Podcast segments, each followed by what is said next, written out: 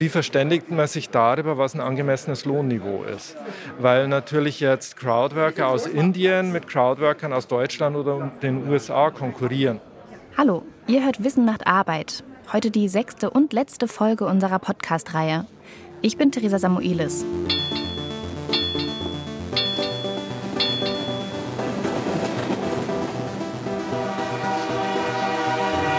Wissen macht Arbeit. Die Podcast-Reihe des Deutschen Gewerkschaftsbundes zum Wissenschaftsjahr 2018. Arbeitswelten der Zukunft.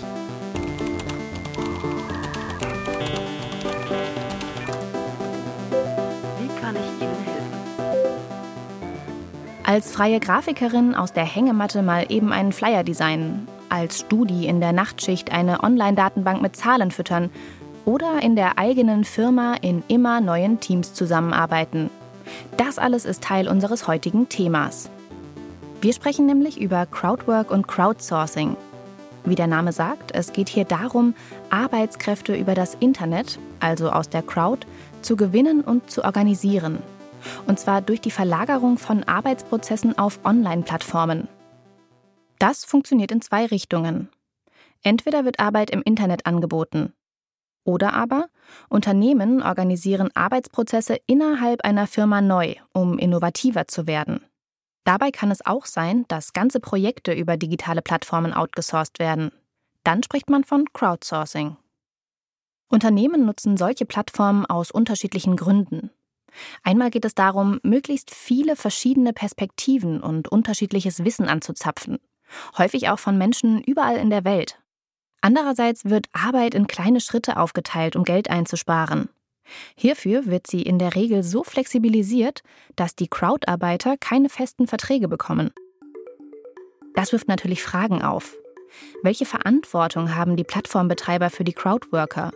Sind Erwerbstätige, die über eine Plattform arbeiten, wirklich Selbstständige? Und was bedeutet es, wenn innerhalb eines ganz normalen Unternehmens plötzlich alle über eine Plattform miteinander verknüpft sind und immerzu einsehen können, was die anderen gerade machen? Mit diesen Fragen beschäftigen sich auch die beiden Forschungsprojekte, die wir heute kennenlernen. Das erste trägt den Namen Herausforderung Cloud und Crowd und beschäftigt sich mit externem Crowdsourcing. Weil ich herausfinden wollte, wie sich Arbeiten durch die Cloud verändert und welche Risiken und Chancen das Ganze eigentlich hat, bin ich zuerst zu einer Konferenz nach Frankfurt gefahren. Ich bin in der Zentrale der IG Metall in Frankfurt. Hier fand nämlich eine Konferenz des Forschungsprojektes Herausforderung Crowd und Cloud statt. Das Projekt wird vom Bundesministerium für Bildung und Forschung gefördert und bringt Unternehmen, Gewerkschaften und Forscherinnen und Forscher von der Uni Kassel, der Ludwig-Maximilians-Universität und dem Institut für sozialwissenschaftliche Forschung in München zusammen. Gemeinsam denken alle Projektpartner über Veränderungen der Arbeit durch Crowdwork nach. Hier stand im Mittelpunkt die Organisation der Arbeit. Das ist Professor Dr. Hans Pongratz von der Ludwig-Maximilians-Universität in München. Ich treffe Professor Pongratz kurz bevor die Konferenz anfängt auf einen Kaffee. Pongratz forscht an der LMU am Institut für Soziologie und erklärt mir erst einmal, was ein Crowdworker eigentlich ist. Crowdworker ist ein formal selbstständiger Erwerbstätiger, der Aufträge über Internetplattformen sucht. Bei Crowdwork ist das Besondere im Unterschied zu Jobbörsen und Projektbörsen, wo auch Aufträge vermittelt werden.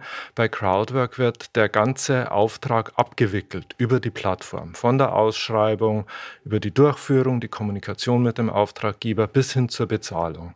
Pongratz und die anderen Beteiligten des Projektes Herausforderung Crowd und Cloud schauen sich vor allem die externe Crowdarbeit an. Im Zentrum steht dabei also eine digitale Plattform, die im Grunde wie ein Online-Arbeitgeber funktioniert. Über diese Plattform wird der ganze Arbeitsablauf geregelt, vom Auftrag bis zur Vergütung. Typische Berufsfelder sind Design, Texterstellung, Software entwickeln und testen, Ideen entwickeln. Aber für welche Auftraggeber ist das interessant? Und wie sieht die Arbeitsteilung auf solchen Plattformen aus? Die Auftraggeber sind ganz unterschiedlich je nach Plattform und das geht von Selbstständigen selber, die dort Aufträge an andere Selbstständige vergeben, bis zu den ganz großen Unternehmen. Also ein typischer Kunde wäre Facebook, die ihre Bilder äh, die eingestellt werden von Facebook-Nutzern, prüfen lassen, ob darauf die Inhalte vertretbar sind oder nicht. Von solchen Jobs habe ich sogar schon mal gehört. Diese Leute haben sich selbst allerdings als Clickworker bezeichnet. Man spricht insofern von Clickworkern, als Clickworker eine deutsche Plattform ist, die Microtasks anbietet. Und deswegen hat sich in Deutschland auch der Begriff Clickworker dafür eingebürgert. Der ist aber international nicht üblich. Clickwork ist also nur ein Teilbereich von Crowdarbeit. Und man versteht darunter vor allem Fleißarbeit. Deswegen spricht Pongratz hier auch von Microtasks. Es lässt sich auf den wenigen Sekunden machen und wird dann auch nur mit wenigen Cent entlohnt.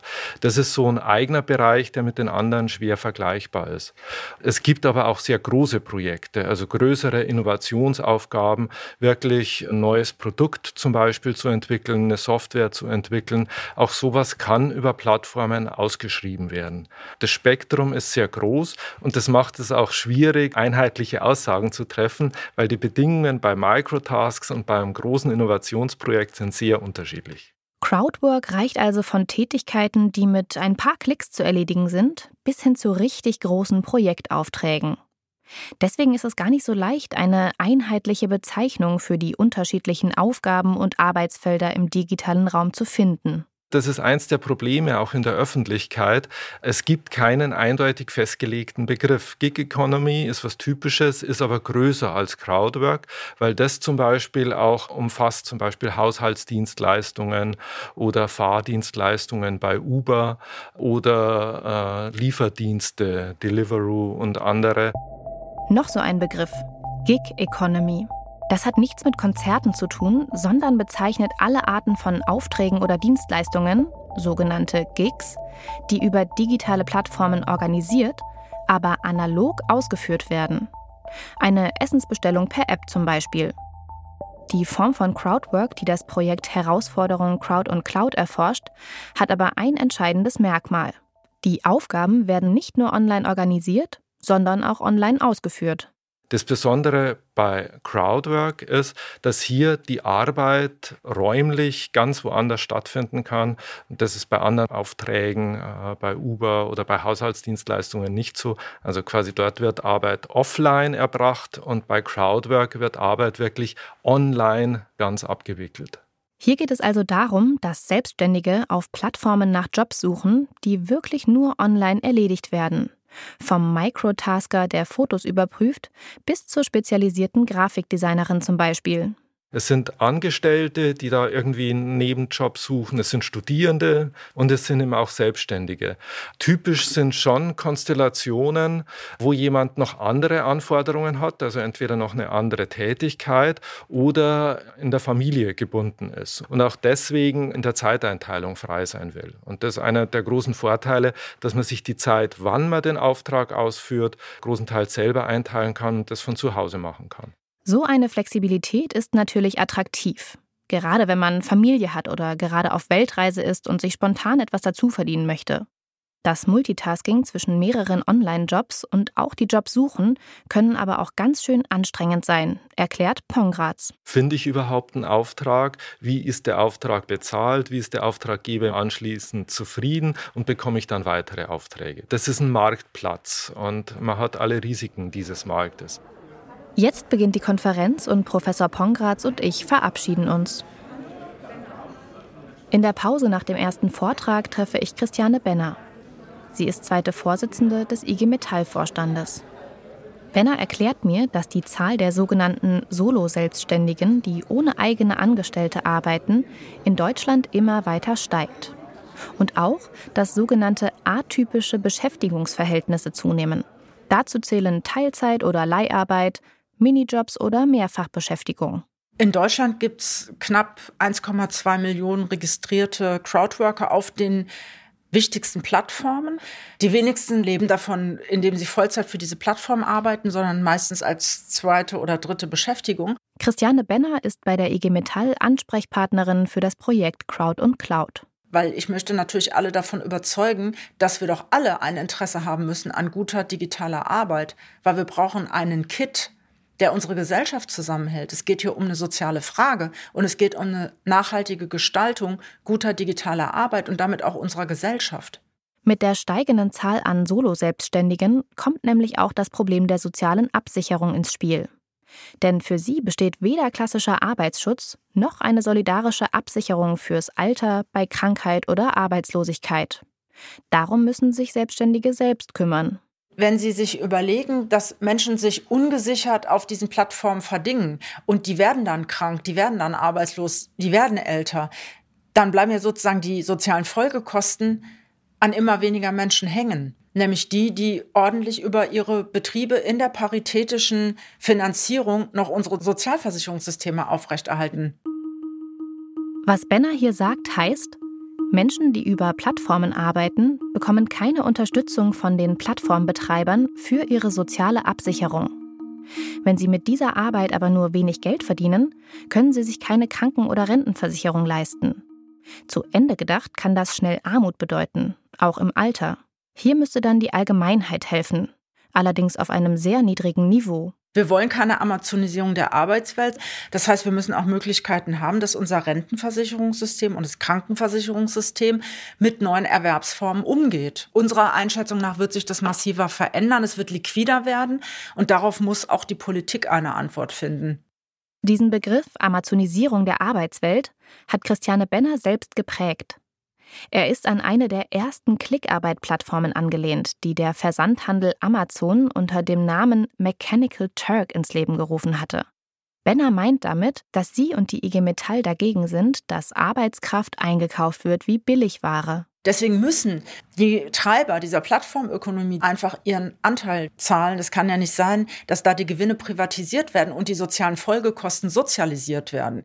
Benner sagt also, es kann nicht angehen, dass Plattformen mit Dumpingpreisen einen Reibach machen, sich aber nicht am Sozialsystem beteiligen, wenn sie Festangestellte durch Freelancer austauschen oder auf der anderen Seite Beschäftigte als Selbstständige deklarieren. Darin liegt für sie der Hauptkritikpunkt am Thema Crowdwork. Ich wollte natürlich wissen, was die Plattformbetreiber zu diesem Vorwurf sagen und habe mich auf der Konferenz einfach mal umgehört. Ich habe mir gedacht, ich baue diese Plattform und dann fange ich da an zu arbeiten. Das war so ursprünglich auch so eine Idee. Dann habe ich die Freiheit, dann kann ich surfen und um die Welt reisen. Nicht jede Plattform startet aus der Perspektive heraus derjenigen, die dort auch arbeiten wollen. Das ist Bastian Unterberg. Er ist Gründer der Crowdsourcing-Plattform Jovoto und ist sich mit Benner in einem Punkt einig. Ich glaube eher, dass der Staat sich da oder die Politik sich Gedanken machen sollte, wie bereiten wir Menschen darauf vor, aufgeklärt mit solchen Angeboten umzugehen? Und wie schaffen wir Alternativen, damit man nicht irgendwie am Ende des Tages merkt, da entsteht ein neues Prekariat in Form von plattformbasierter Arbeit? Das Jovoto-Modell, das muss man dazu sagen, ist im Moment eher noch der Ausnahmefall innerhalb des Crowdsourcing. Jovoto bietet nämlich nicht nur Clickwork oder einfache Dienstleistungsaufträge an, sondern schöpft das volle Innovationspotenzial von Crowdsourcing aus. Die Plattform nutzt nämlich die kreativen Kompetenzen eines interdisziplinären Pools an Selbstständigen für sehr komplexe Aufträge. Jovoto vermittelt dabei zwischen großen Kunden von VW über Mercedes, über Coca-Cola, Audi, Total, die Deutsche Bank. Und kreativen Freischaffenden, die ziemlich gute Tagessätze zwischen 320 und 1200 Euro auf der Plattform verdienen. Die entwerfen dann zum Beispiel die Tankstelle der Zukunft oder ein neues Beauty-Produkt. Weil man sich über eine Plattform immer gleich ein komplettes und zum Projekt passendes Team zusammenstellen kann, geben die Firmen ihre Aufträge auch nicht einfach an ein Grafik- oder Ingenieurbüro raus. Das Team wird immer wieder neu zusammengewürfelt, je nach Bedarf und aus allen Ecken der Welt. Das sind dann eher so digitale Nomaden. Die schauen dann irgendwie, ja, wo zahle ich vielleicht weniger Steuern, wenn ich äh, aus Hongkong meine Rechnungen schreibe, weil ich dort eine kleine Firma registriert habe und wo habe ich einen relativ guten Lebensstandard bei geringen Lebenshaltungskosten. Plattformen wie Jovoto tragen also ein bisschen zu diesem Klischee bei, dass man digitale Arbeit entspannt aus der Hängematte am Strand erledigt.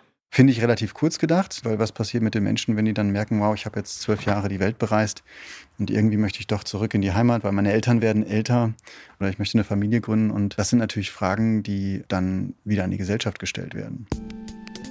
Stichwort individuelle und kollektive Verantwortung. Davon hat ja auch Christiane Benner gesprochen. Die Fragen, wo zahle ich meine Steuern? Welches Sozialsystem möchte ich fördern und nutzen, sind also ein ständiger Begleiter der Crowdworker und auch ein Unsicherheitsfaktor.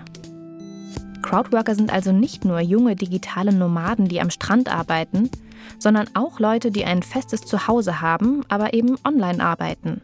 Es geht hier im Kern also um eine neue Dimension von Arbeit, um selbstständige Arbeit auf globaler Ebene.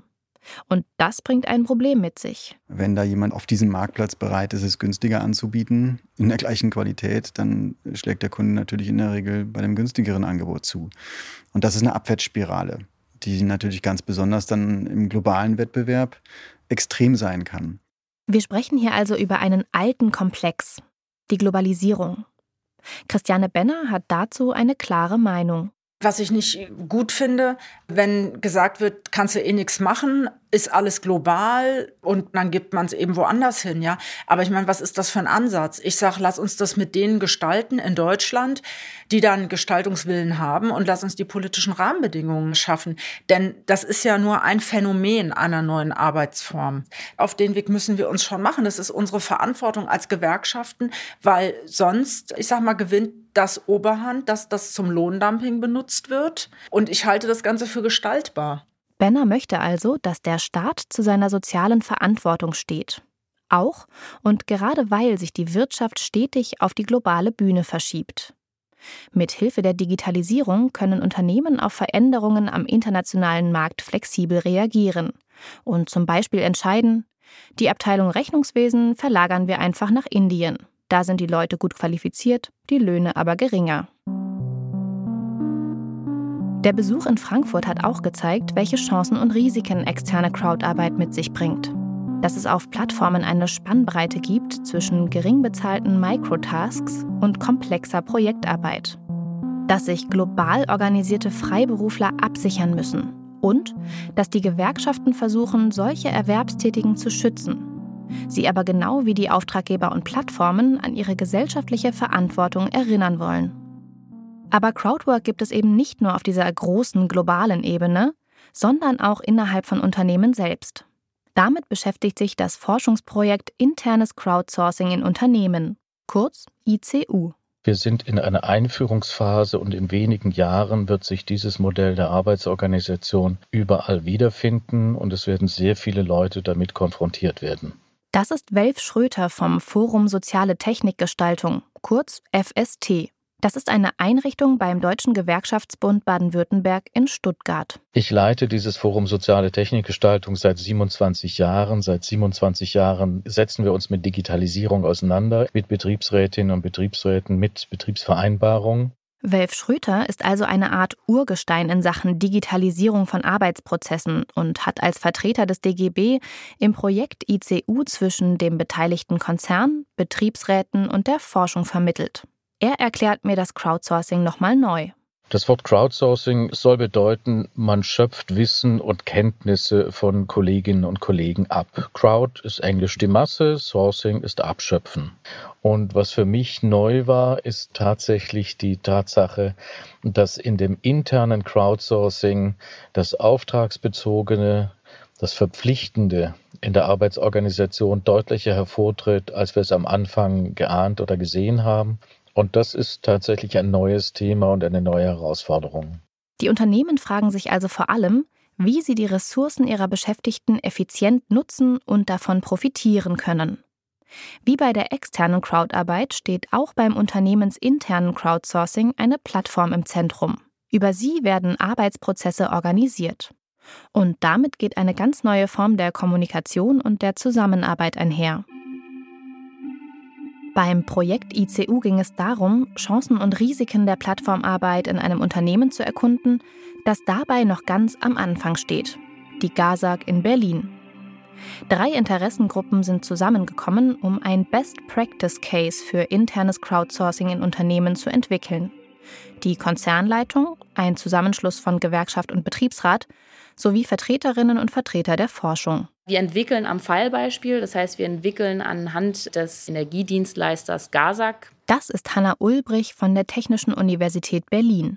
Sie ist Soziologin und promoviert innerhalb des Projektes ICU. Ich habe die operative Leitung vom Projekt IQ, was ausgesprochen internes Crowdsourcing in Unternehmen bedeutet. Hanna Ulbrich spricht ICU, also IQ, aus, weil für sie das Thema Schwarmintelligenz eine zentrale Rolle spielt. Schwarmintelligenz bedeutet, dass das geballte Wissen und die interdisziplinären Kompetenzen von vielen Einzelnen in ihrem Zusammenwirken, also zum Beispiel in der Cloud, große Potenziale für die Entwicklung komplexer Produkte haben. Ulbrich erforscht Innovationsprozesse, die durch Plattformen ermöglicht werden.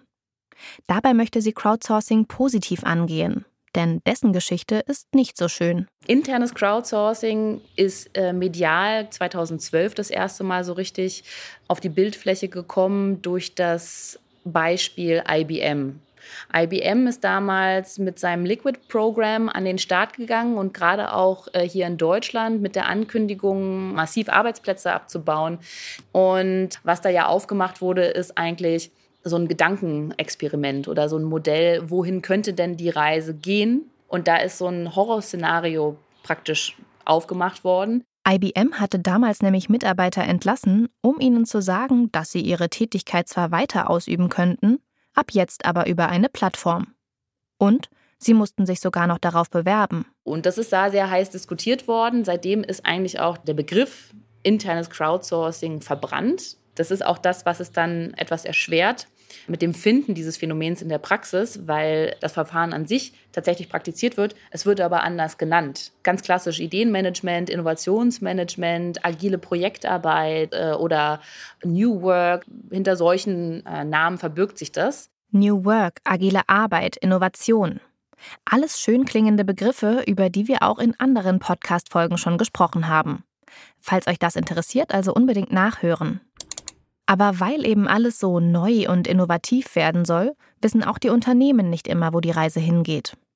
Im Falle der GASAG zum Beispiel mussten die Projektteilnehmer häufig mutmaßen, was die einzelnen Veränderungen für Konsequenzen haben könnten. Wir nennen das im Augenblick vorausschauende Arbeitsgestaltung. Das heißt, man muss sich eine Wirkung vorstellen, bevor man sie subjektiv empfinden kann, bevor die Erfahrung da liegt. Die Diskussion über die Veränderung des Arbeitsumfeldes ist für manche Betriebsräte also noch spekulativ und in die Zukunft gerichtet. Trotzdem ist sie entscheidend dafür, wie Plattformen als Arbeitsmittel gestaltet werden. Denn plötzlich muss man sich erst Dinge vorstellen, die passieren könnten, dann entscheiden, was daran gut und weniger gut ist und dies in der Software verankern, bevor sie an den Start geht. Das ist eine Diskussion, die jetzt in den Gewerkschaften beginnt und die eine hohe Komplexität hat. Internes Crowdsourcing hat also nicht gerade den besten Ruf und ist für die Unternehmen auch häufig noch Zukunftsmusik. Hanna Ulbrich von der TU Berlin erklärt mir noch, dass es auch Unternehmen gibt, die Crowdsourcing schon sehr aktiv nutzen. Das sind dann aber häufig große Konzerne, die auch das nötige Kapital haben, um in Plattformen und Innovation von Prozessen zu investieren. Weil wir über das Projekt ICU sprechen, interessiert mich natürlich vor allem, warum internes Crowdsourcing für die GASAG interessant ist. Deswegen bin ich dort einfach mal vorbeigefahren. Ja, mein Name ist Stefanie Jäger. Ich bin in dem Projekt Internes Crowdsourcing in Unternehmen die Projektleiterin seitens GASAG. Stefanie Jäger erklärt mir, wie internes Crowdsourcing bei der GASAG umgesetzt wird und warum. Was für uns eigentlich der springende Punkt ist, dass wir davon ausgehen, dass wir ganz viele Mitarbeiter mit ganz unterschiedlichen Wissensbeständen sozusagen im Unternehmen haben, also ganz viele Expertisen, von denen man vielleicht gar nicht weiß, dass sie da sind, weil es gar nicht die funktionalen Expertisen sind, sondern darüber hinausgehend noch ganz viel Wissen da ist. Und wir wollen einfach dieses Wissen und diese Kompetenzen bereichsübergreifend mobilisieren. Bereichsübergreifend mobilisieren. Damit meint Jäger wieder die Schwarmintelligenz, von der gerade auch schon Hanna Ulbrich von der TU Berlin erzählt hat. Und damit natürlich ja auch den Mitarbeitern äh, ja diese spannenden Mitgestaltungsmöglichkeiten geben, dass sie einfach auch mal schaffen, in andere Themenfelder einzutauchen, raus aus der, ich sag mal, täglichen Arbeitsroutine. Auf einmal ähm, ist es möglich, auch für die äh, kaufmännischen Mitarbeiter vielleicht ein Vertriebsprodukt mitzugestalten. Und vielleicht hat da jemand ja genau die zündende Idee, die dann auch umgesetzt wird. Die Haltung der GASAG ist, dass niemand das Unternehmen so gut kennt wie die Mitarbeiter selbst und die deswegen auch die besten Ideen haben, wie man Prozesse optimieren kann. Das ist der kontinuierliche Verbesserungsprozess. Da geht es eben genau darum, kontinuierlich daran zu arbeiten, die Prozesse, in denen wir uns alle befinden, zu verbessern. Das meinte Welf Schröter vom FST vorhin mit dem Abschöpfen von Wissen. Abschöpfen und Erschöpfen kann allerdings nah beieinander liegen. Eine Etage tiefer treffe ich Andreas Otte und Chanse Kertin aus dem Betriebsrat der GASAG.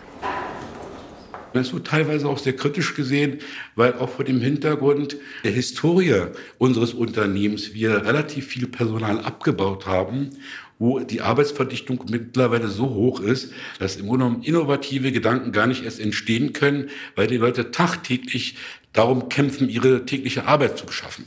Das muss eindeutig auch mal so gesagt werden.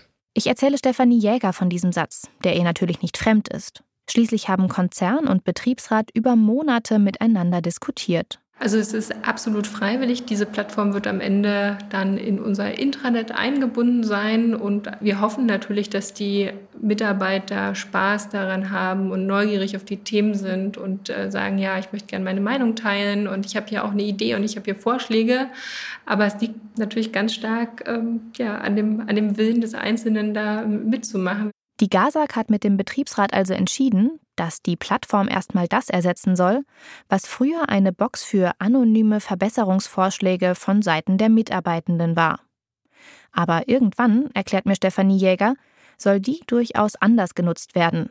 Für das, was man konzeptionelles Arbeiten nennt. Wo einer auf die Arbeitsergebnisse des anderen aufbaut. Das ist, was Schwarmintelligenz grundsätzlich ausmacht die Fähigkeit, auf die Handlungen der anderen einzugehen. Das ist natürlich schon unser Ziel, zu schaffen, auch in der Crowd wirklich an Themen zu arbeiten. Also nicht nur Vorschläge einzusammeln, sondern wirklich zusammenzuarbeiten. Und dann ist natürlich auch eine Frage, die man sich stellen muss, auf welcher technischen Plattform passiert das eigentlich? Aber so weit sind wir noch gar nicht. Hierfür müssen Beschäftigte nämlich angeregt werden, sich außerhalb ihrer eigentlichen Arbeitsanforderungen zu beteiligen.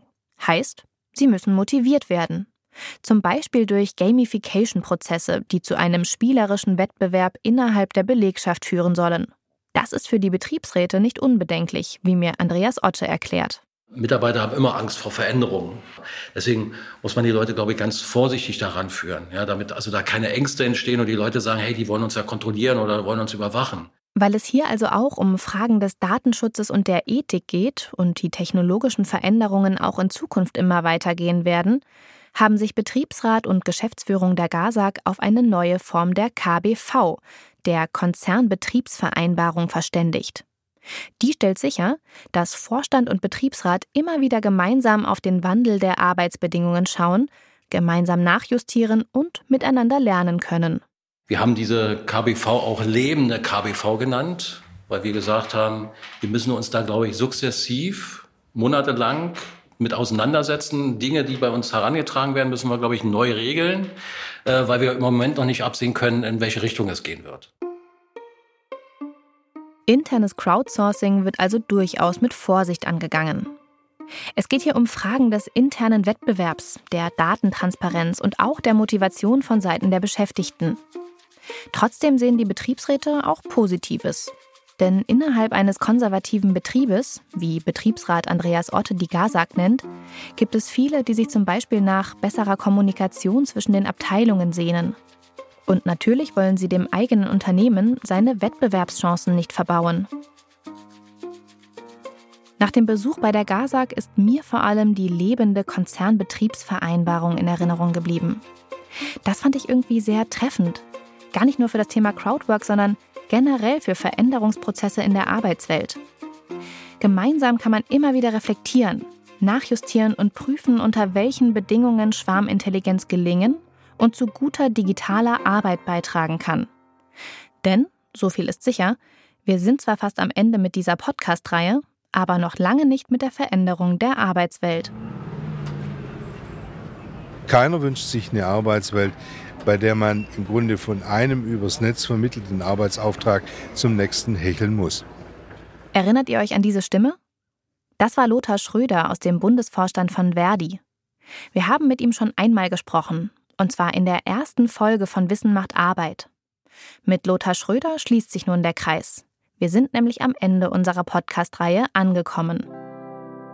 In den sechs Folgen haben wir über viele Veränderungen unserer Arbeitswelt gesprochen Darüber, dass wir uns zusammen mit der Arbeitswelt verändern und weiterbilden müssen. Wir haben Leute kennengelernt, die über die Zusammenarbeit von Mensch und Maschine forschen. Und Leute, die sich mit der Frage beschäftigen, wie gut es eigentlich für unsere Gesundheit ist, permanent erreichbar zu sein. Die wichtigste Erkenntnis auf dieser Spurensuche war für mich jedoch, wir müssen keine Angst vor dieser Zukunft haben.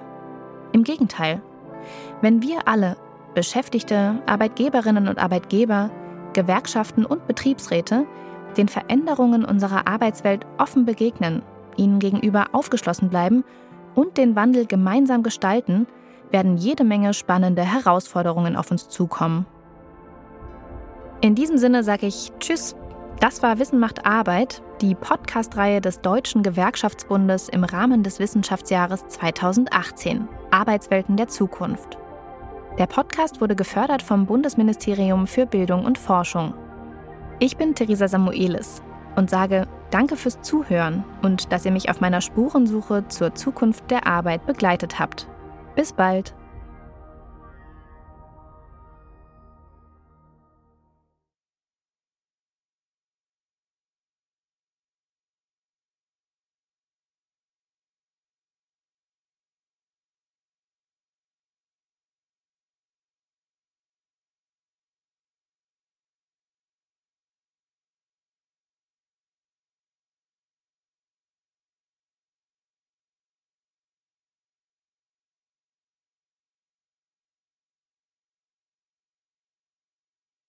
In dieser Folge haben wir folgende Musik verwendet, die unter Creative Commons Lizenzen steht.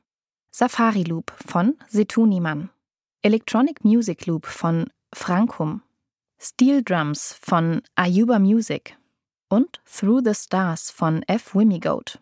Alle gefunden bei freesound.org. Dann haben wir noch Sachen auf Free Music Archive gefunden. Puzzle Pieces, Thoughtful, Curiosity und Sad Marimba Planet alle vier von Lee Rosevere. Außerdem Indian Pacific von TRG Banks.